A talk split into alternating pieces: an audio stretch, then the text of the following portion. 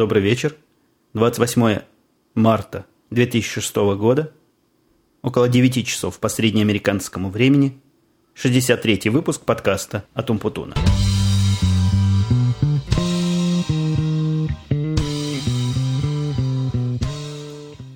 Что-то у меня сегодня не то что день недели, а месяц из головы выпал. Вы слышали, какую я паузу сделал после названия дня и с трудом мог вспомнить, какой сейчас месяц. Ну, по-моему, действительно, все еще март был.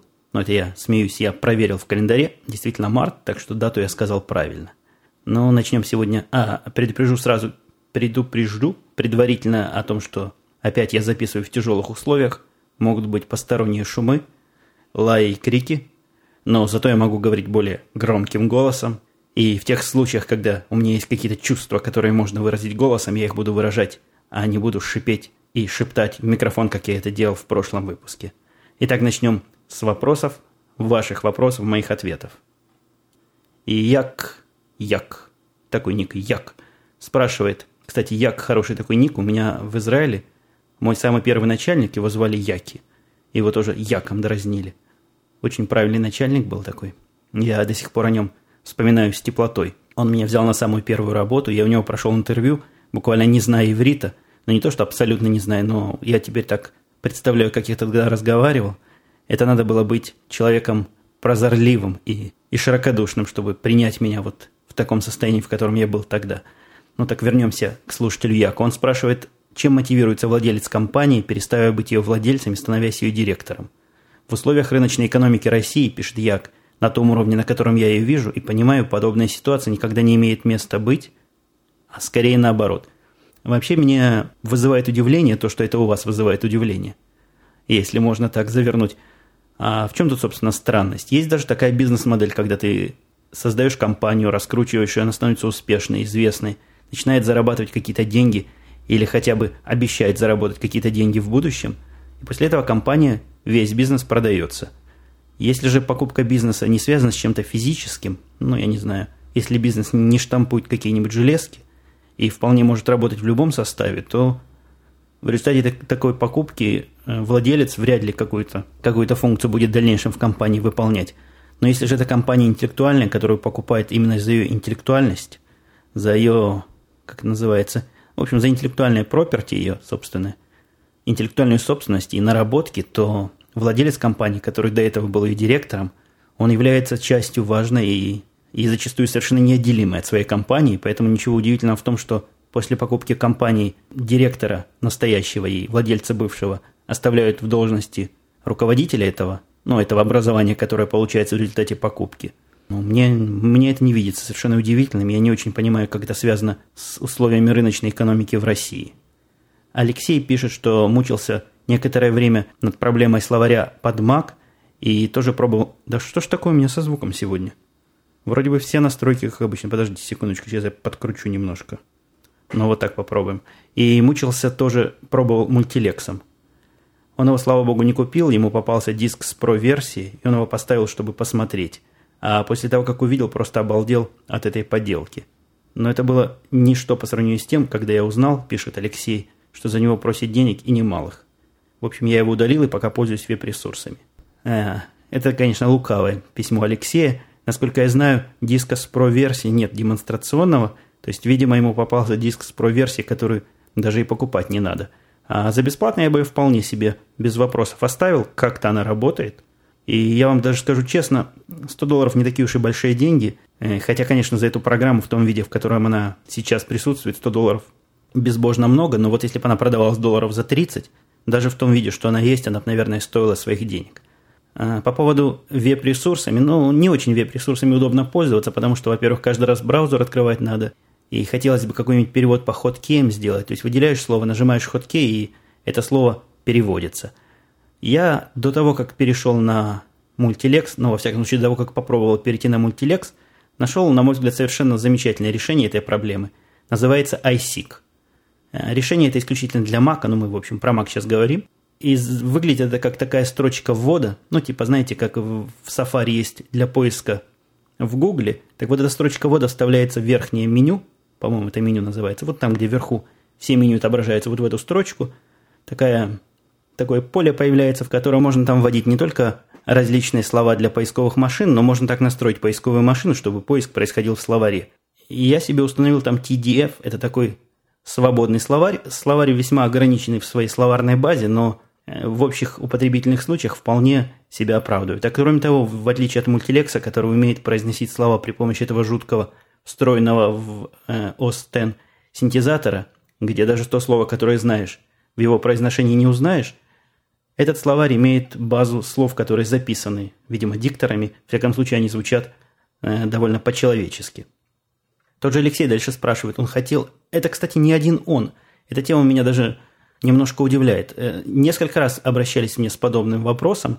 Вот Алексей пишет, что он пытался завести аккаунт на блогере, и его смутила система проверки возраста, где просят другой имейл, номер кредитной карточки, причем даже если я собрался завести бесплатный аккаунт просто для того, чтобы давать комментарий одушевленно. А слушатель никак не может понять, зачем все так сложно устроено, зачем столько препонов. Самое обидное, что когда человек спрашивает в блоге совета, ответить ему нельзя, так как комменты не должен давать аноним.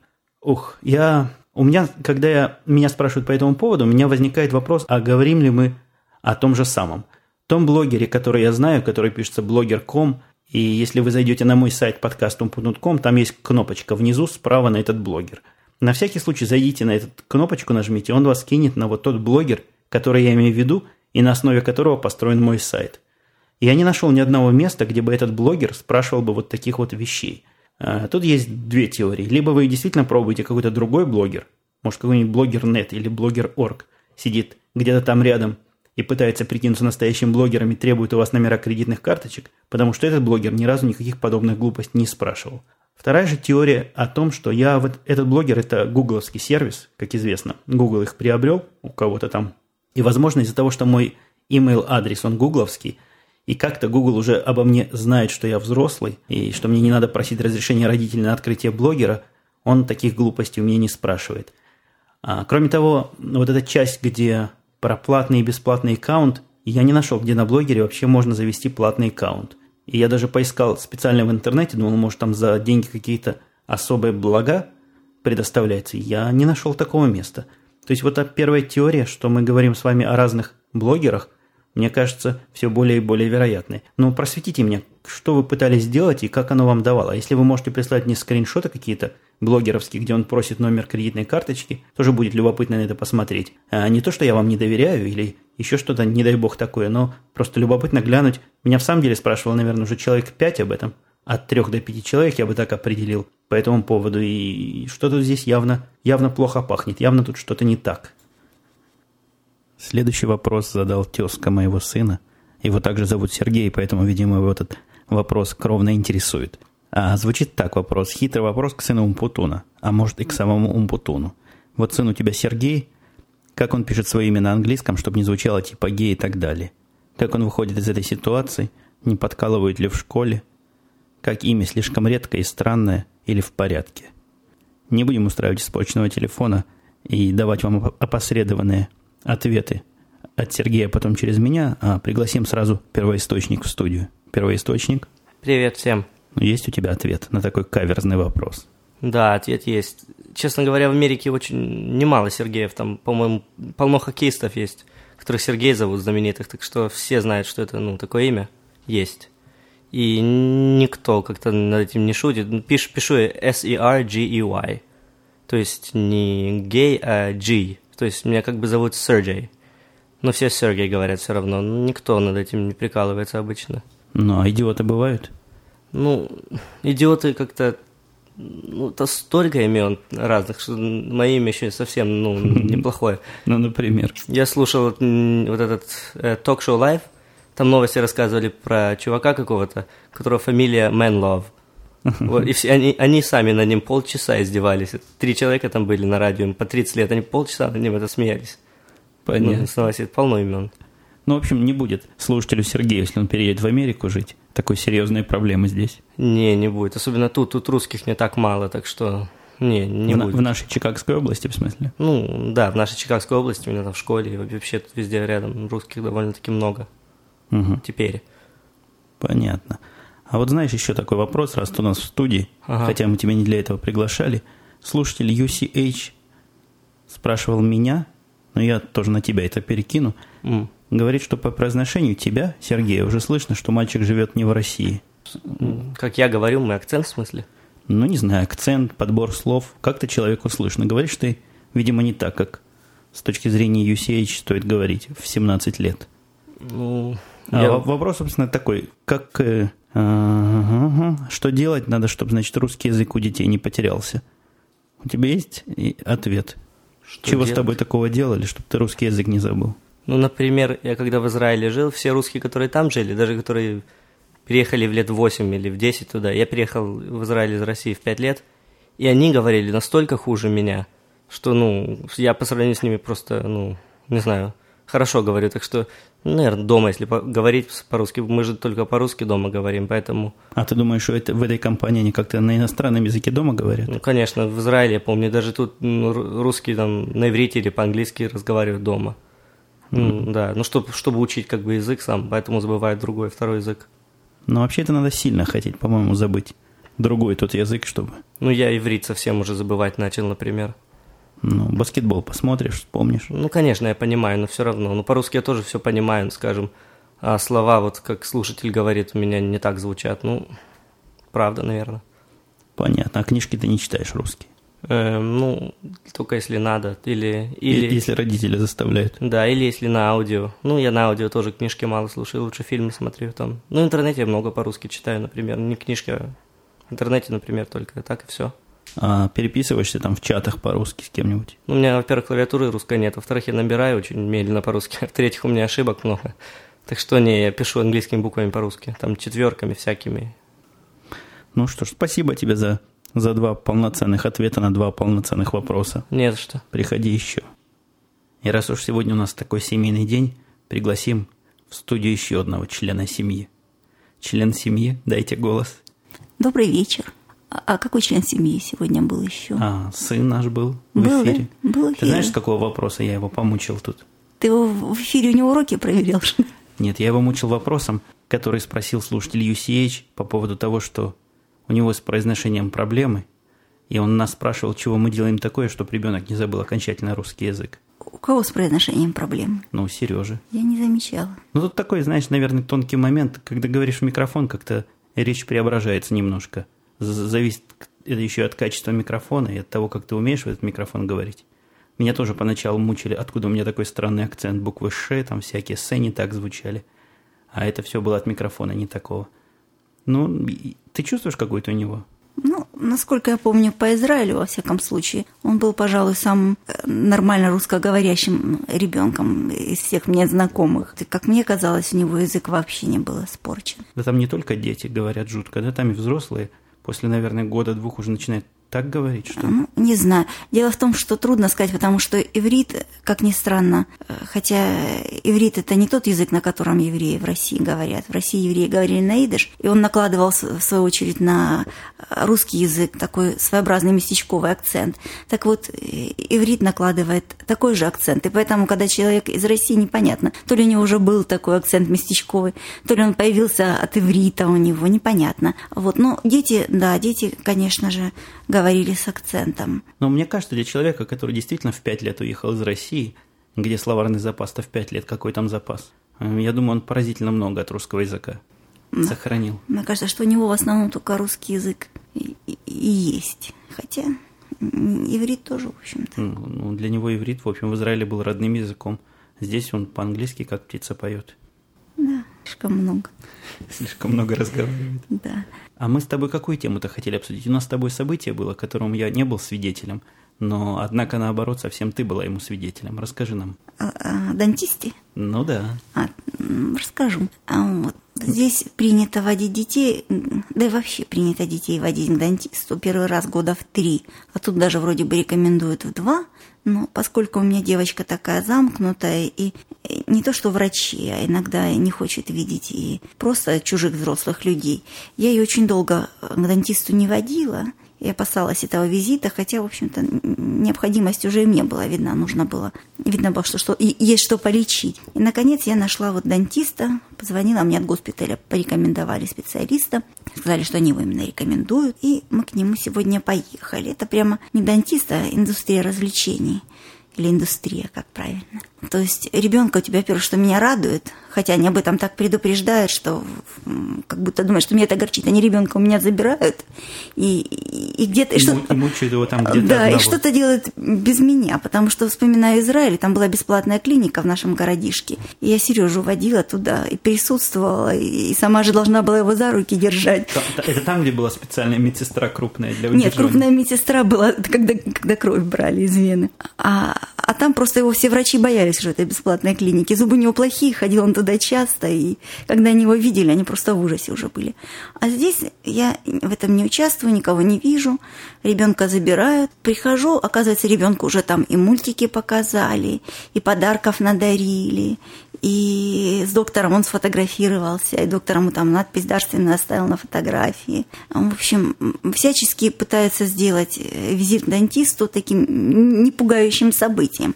Особенно первый визит. У них, видимо, это как-то разработано с психологами. Ребенок ошарашенный, но не кричала, вот ни минуты не кричала, и никто там не кричал. Вообще, Если... вообще удивительно, она такая у нас не кричать не станет, если надо покричать. Да, буквально вот полгода назад ходили к обычному доктору, и то орала, а тут прям... К русскому доктору, да? Не, ну, хороший доктор, просто вот мне кажется, что и девочка изменилась за полгода, стала как-то получше. Ну, и, а и доктор Дима тоже. рассказывал, как они водили девочку прививку делать к русскому доктору. Ой. Слышала, нет, эту историю? Держали вчетвером? Нет, и, говорит, такие медсестры бестолковые. Медсестра подходит к ней, говорит, ну, сейчас мы тебе сделаем укольчик. Но это, говорит, почти не больно. Ну, совсем чуть-чуть поболит, и все. И она начала орать резко. Вот, такое вот сказать ребенку.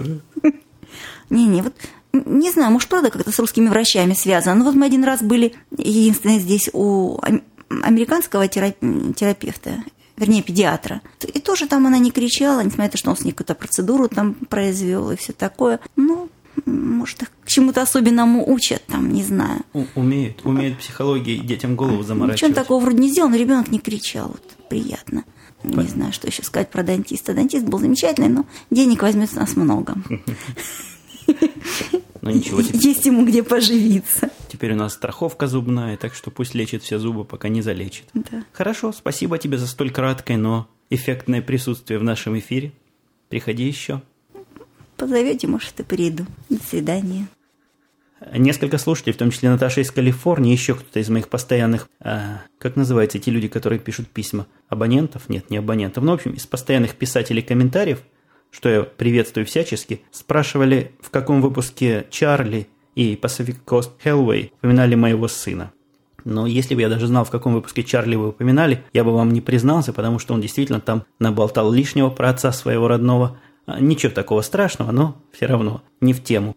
По поводу Pacific Hallway, я честно вам скажу, не знаю, это было не так давно, наверное, в этом месяце, может быть, в прошлом месяце, но поскольку все эти подкасты выходят практически каждый день, ходить по ним искать это целое дело, а для своего домашнего архива я не стал это подшивать куда-то, и у меня готовой информации на кончиках пальцев нет, где же это действительно было на самом деле. Какой-то сегодня неудачный день с точки зрения звука почему-то.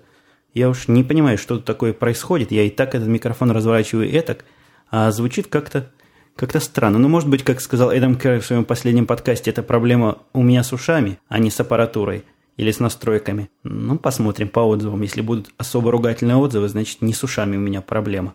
А кроме того, возник вдруг такой гул. Что-то я заметил в последнее время, мой Power Mac стал заметно шуметь при повышении температуры. Раньше где-то до 55 градусов доходил. У меня есть такой указатель температуры программный. Его слышно не было. Сейчас же он после 50 уже начинает выть. Неужели уже вентиляторы забились пылью, их надо уже открывать и чистить? Вот это после практически трех месяцев работы, вроде бы у меня в комнате не так и пыльно, да и окна закрыты, и пыль с улицы особо и не заходит. Мэн28 спрашивает, даже не спрашивает, утверждает. Привет, Умпутун, спасибо тебе за рекомендацию слушать подкаст Тикаст на иврите. Очень классный подкаст, я на него буквально подсел, так же, как и на твой подкаст. М-м, как к чему я вам этот комментарий прочитал?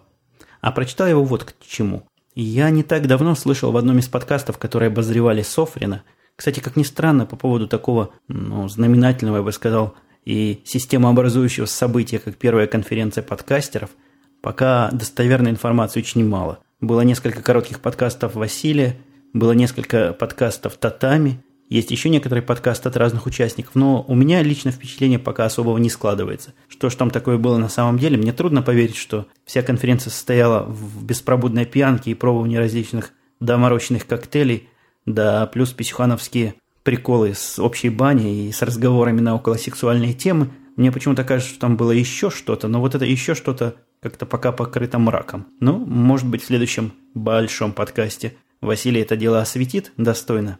Поживем, увидим. А поднимался там в одном из подкастов Татами, я бы даже сказал, новый Татами. Знаете, как новое известие бывает, так это новый Татами, который в самом деле не Татами, а Алексеф, я уже об этом в прошлом подкасте говорил, поднимался вопрос по поводу финансирования подкастов и, и о том, что было бы... Там сложно было понять, чего они имели в виду, было бы хорошо ли или было бы неплохо ли, если бы за подкасты платили люди деньги. Так вот, вот этот тикаст я вспомнил как пример э, подкаста, в котором автор пытается собрать деньги со своих слушателей. И собирается, собирает он их деньги, это уже, наверное, месяца 3-4. За все это время он собрал какие-то гроши. Просто он утверждает, и у меня нет оснований ему не доверять, что эти деньги пойдут на приобретение аппаратуры. Не особо слушатели-то кидаются платить деньги, это раз. Да и свой опыт я вам рассказывал. Там где-то в подкасте тоже Бобук выступил, сказал, что у меня за все время всего лишь 25 долларов заплатили за мои программы открытые. Ну, это не совсем так. Бобук, информация у тебя устаревшая. Мне на днях перечислили еще 10 долларов. Так что общая сумма пожертвований за все время моего творчества в open source перевалила за 30 долларов и составляет гордые 35 долларов. С этими 10 долларами тоже вышла такая оказия странная. Пришли эти деньги, но как опять PayPal, я уже привык, что он со своими закидонами. Он сказал, деньги пришли на ваш счет, но я вам их не дам. А не дам их. Прошлые деньги он мне тоже так просто не давал. Он потребовал меня стать проверенным членом. Только проверенным членом можно перечислять деньги, оказывается. А в этот раз даже моей проверочной статуса оказалось недостаточно, поскольку мне деньги перечислила организация какая-то, видимо с той стороны. Целых 10 долларов перечислила целая организация. И для того, чтобы получать деньги от организации, я должен быть бизнес-членом. Стать бизнес-членом было несложно, там надо было заполнить анкету. В результате от этих 10 долларов они сняли полтора доллара, это какая-то у них такая мзда за бизнес-операции, и оставшиеся деньги перевели на мой аккаунт. Так вот, у меня там почти 35 долларов накопилось таким вот образом – и это в отличие от подкаста, который в лучшем случае, но я не знаю, сколько слушают сиськи-письки шоу, который, на мой взгляд, рекордсмен по количеству слушателей, но 2000 слушателей, может быть. У моей же программы эти количество слушателей я уже, кажется, хвастался или доводил до вас информацию, измеряется десятками тысяч, и с этих десятков тысяч я получил 35 долларов. Так что, коллеги, рассчитывать на то, что слушатели будут пожертвованиями чего-то такое жертвовать, э, надежды на это мало – да мне не кажется, что это, в общем, справедливо, поскольку тут удовольствие мы имеем одновременно, что слушатели, которые нас слушают, я не знаю, насколько это удовольствие, возможно, для кого-то это сомнительное удовольствие, что и мы, которые для вас вещаем, раз мы этим занимаемся, значит, нам это интересно, и нам это приятно. Для меня это, например, пожалуй, самое приятное хобби, которое у меня за последние годы было, так что я считаю, что мы в совершенно равном положении, и никто никому никаких денег уж точно не должен. Боб Кадлер, или Кедлер, Боб Кедлер – Пишет, что собирается начать новый подкаст. Пока что, кроме благих намерений и плохонького микрофона, ничего нет. Что можете посоветовать? И стоит ли вообще начинать в ближайших перспективах, если в ближайших перспективах нет вариантов купить нормальную аппаратуру? Почему-то нормальную в кавычках. Нормально она, дорогой Боб, и без всяких кавычек нормальная. Или стоит сначала купить аппаратуру, а потом начинать? Ну, это, это, знаете, извечный вопрос. Я бы его назвал так «качество звука против содержания подкастов». А, постановка вопроса немножко некорректная. Мне кажется, что качество звука должно следовать за достойным содержанием. И, к сожалению, одного достойного содержания, на мой взгляд, одного достойного содержания явно недостаточно. Во всяком случае, для регулярного и, и более-менее популярного подкаста с э, стабильным числом слушателей. Что же касается плохонького микрофона и аппаратуры, которую стоит купить, я советов давать тут не буду, таких общих и всеобъемлющих – но я могу сказать, что из моего опыта дешевых вот этих микрофонов гораздо лучше звучат те, которые вешаются на голову, вот эти хедсеты. При подобной цене они, во всяком случае, лишены недостатка, который у этих мультимедийных микрофонов, когда голову чуть отодвигаешь вправо-влево, сильно меняется звук, и да и шум сильно зависит от того, с какой стороны этого микрофона говоришь. Когда же эта штука одета у тебя на голову, а штука эта может стоить совсем несколько долларов, оно звучит как-то лучше. Хотя, конечно, тут да, о хорошем звуке особо говорить не приходится, но если бы мне надо было выбирать между микрофоном за 10 долларов, который вешается на голову, и микрофоном, который ставится на стол, я бы однозначно выбрал тот, который вешается на голову. Не стоит, на мой взгляд, бежать сразу и покупать аппаратуру. Я, да, в общем, как и вы, был свидетелем нескольких любопытных проектов, любопытных начинаний, где яркие довольно-таки потенциальные звезды подкастинга появлялись на 2-3 подкаста, а после этого исчезали навсегда. А если бы они купили аппаратуру до этого, это было бы обидно. Аппаратура простаивала. Я лично прикупил всякую себе аппаратуру, такой базовый комплект, с которого потом развивался все дальше и дальше, где-то к выпуску 20-му. Так что пока не вышло у вас десяток другой подкастов, можно особо не заморачиваться, если звук слышен и особых претензий со стороны слушателей нет, и если, самое главное, если ваше чувство прекрасного не протестует против такого звучания. Мистер Зомби пишет, Евгений, спасибо за пятизвездочный подкаст. Это я вот к чему. Не к тому, что похвалить себя. В прошлый подкаст мистер Зомби назвал трехзвездочным, кстати, если уж всю правду рассказывать. А к тому, что как вам такая идея добавить у меня на подкаст umputun.com, поскольку у меня к другим сайтам, к Russian подкастингу-то доступа особого нет, да и на PHP я программировать небольшой специалист. А вот к своему сайту я бы, наверное, добавил за выходные такой механизм, который позволял бы ставить звездочки или ставить оценки как каждому подкасту целиком, так и возможно, возможно, опять же, на уровне идеи, каждому из топиков, э, указанных в шоу-нотсах. Или только топиком, а общую оценку считать как среднюю какую-то. Это кому-то интересно, кто-нибудь бы из вас заходил бы и ставил бы оценки. И вообще, насколько, на ваш взгляд, эти оценки адекватно оценивают подкаст, поскольку из тех, допустим, там 600 человек, которые подкаст выкачали, обычно оставляет человек 10 комментариев, и мне кажется, примерно столько же будет оставлять оценки. Поэтому о чем такая оценка скажет, сказать трудно. А, кстати, о Daily Geek Show. Я сегодня записал, у меня сегодня целый марафон. Я записал где-то часов в 6 вечера по нашему времени Daily Geek Show. Такой выпуск, за который меня, возможно, закидают тухлыми огурцами. Там я попытался рассказать о некоторых моментах постобработки э, подкастов, а именно про компрессию, как там все это устроено и почему оно работает именно так – я как-то обещал начать этот разговор. Я не знаю, насколько Daily Geek Show это правильная трибуна для этого. Все-таки люди туда не совсем за такой информацией ходят, но более правильной подходящей трибуны у меня нет пока. Возможно, стоит отдавать в расширении этого подкаста, хотя расширения тоже были задуманы для другого. По поводу интересных весьма и весьма. Я натолкнулся недавно, совершенно случайно, на, на мой взгляд, гениальную программу, которая называется iFlash. Я не могу не поделиться с вами этой находкой – это программа, которая чем-то похожа на мою систему, которая пока еще не, не выходила в свет. Она open source, но особо я ее не рекламировал, нигде ссылок на нее не давал. Хотя работы над этой системой ведутся очень в таком фоновом и тихом режиме. Я ее последний раз, по-моему, трогал месяца 3-4 назад. Система для изучения языков. Я, по-моему, как-то про это уже рассказывал. Так вот, iFlash – это весьма интересная и концептуально верная реализация карточной системы, то есть система изучения слов и выражений и всего чего угодно по карточкам, просто сделана правильно.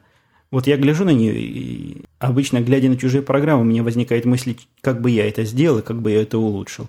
В этой программе очень мало того, чего я бы хотел бы улучшить, и я с чистой душой заплатил за нее, по-моему, 18 или 19 долларов, сколько просил за нее автор, получил лицензионный ключ. Я ее попробовал, и она мне настолько понравилась, что я тут же написал автору предложение, а нельзя ли приобрести какую-нибудь семейную версию – потому что мне и жене, видимо, такое подойдет, да и ребенку. А автор ответил через день, а в, этом же письме я его еще спросил, каким образом эту программу... Я рассказал, что у меня подкаст есть на русском языке, и, возможно, некоторые из моих слушателей вдруг заинтересуются и вдруг захотят заплатить, но заплатить за нее моим бывшим соотечественникам совершенно невозможно, потому что программу эту можно оплатить только PayPal, который из России, увы, не работает. Так вот, я спросил автора, нельзя ли каким-нибудь другим образом оплатить эту программу дал ему списки всяких платежных систем, которые работают в России. Он обещал подумать, написал мне в письме и предложил мне семейную версию. По-моему, такая версия стоит 17 долларов, а семейная то ли 19, то ли 20. Любезно предложил вернуть деньги за ту версию, которую я уже купил, и значит он мне пришлет ключ для семейной версии. Надо с ним будет связаться на этой неделе, закрыть все подробности. Очень правильная программа, крайне рекомендую, просто песня, а не программа. У них там есть, называется еще раз iFlash – Поищите в, в Гугле, найдете. Если не найдете, дайте знать, я дам вам ссылочку на нее. Программа, естественно, для маков. И есть там триальная версия. Можно ее попробовать, можно с ней поиграться. Очень любопытная, очень любопытная программа. Продолжая по поводу любопытных вещей, я сейчас гляну на время, но время уже подходит к концу. Коротко о последней любопытной вещи, которую я сегодня хотел с вами обсудить. Я опять ходил в кино в воскресенье. Что-то под, подбросило меня, я решил сходить в кино, посмотрел, чего идет в AMC кинотеатре. А шел там фильм, у которого было больше всего звездочек, и на, на многих сайтах ему дают там чуть ли не 8 из 10, на одном я даже видел 9 из 10, что очень много. Фильм называется «Ви», это «Виндетта», по-моему, так вот по-русски он назывался. Я потом посмотрел рецензии на этот фильм на русском языке. Я не кинокритик и даже не кинообзорщик, обзирать особо это дело не буду. Пару просто слов о своих впечатлениях.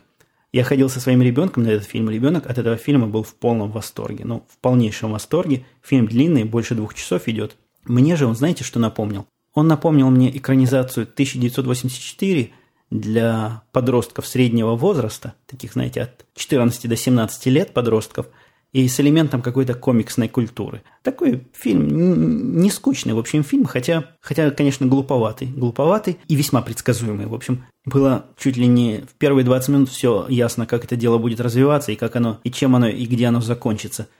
А, удивило меня, когда я читал рецензии на этот фильм. Это просто удивительно. Вы знаете, фильм этот, э, как и тот, который я смотрел до этого, помните, я вам жаловался – как 16 блок или 16 блоков назывался с Брюсом Уиллисом, где я много чего не понял из-за того, что говорили на негритянском языке. Э, да простят меня борцы с расизмом за такую фразу. В этом фильме они говорили на британском языке, то ли фильм этот английский, то ли они его так стилизовали. У разных героев этот британский акцент был с различной степенью британскости, но где-то минут через 10-15 я уже привык и стал его вполне пристойно понимать. А когда я прочитал в русском, русские рецензии в интернете, в Рунете, у меня просто глаза на лоб полезли.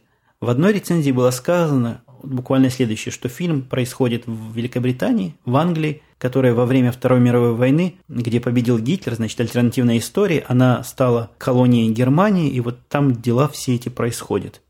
Я почесал себе лоб, на который вылезли до этого глаза. Возможно, я так сильно не понял британского языка, что я вот такой корневой момент упустил, пошел к сыну, который вроде как английский знает как родной, он тоже ничего такого не заметил в этом фильме, хотя, возможно, мы и оба ошиблись, я тут голову на течение не дам. Но если там это и было как-то в бэкграунде в каком-то, то, то явно, но очень неявно. А сомнения мои по поводу того, было ли это не было, подтвердила вторая рецензия. Даже не вторая рецензия, вот этих первых рецензий целый набор. Такое впечатление, что они переписывают все это с какого-то источника англоязычного или не знаю из какого, или друг у друга – во второй рецензии было еще круче. Там было сказано, что после Третьей мировой войны весь мир погиб в атомной катастрофе или в ядерной катастрофе, а Великобритания осталась и, значит, построила, соответственно, тоталитарное общество.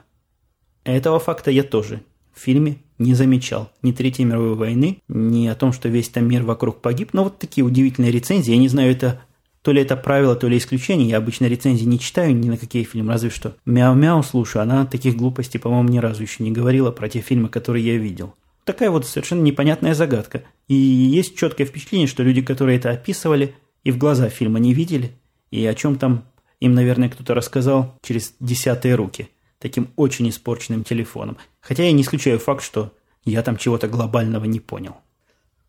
Э, время я уже свое переговариваю, а тут у меня еще вот такая тема маленькая. Мне несколько человек жаловались о том, что писали мне вопросы по ICQ, я их ни разу не осветил.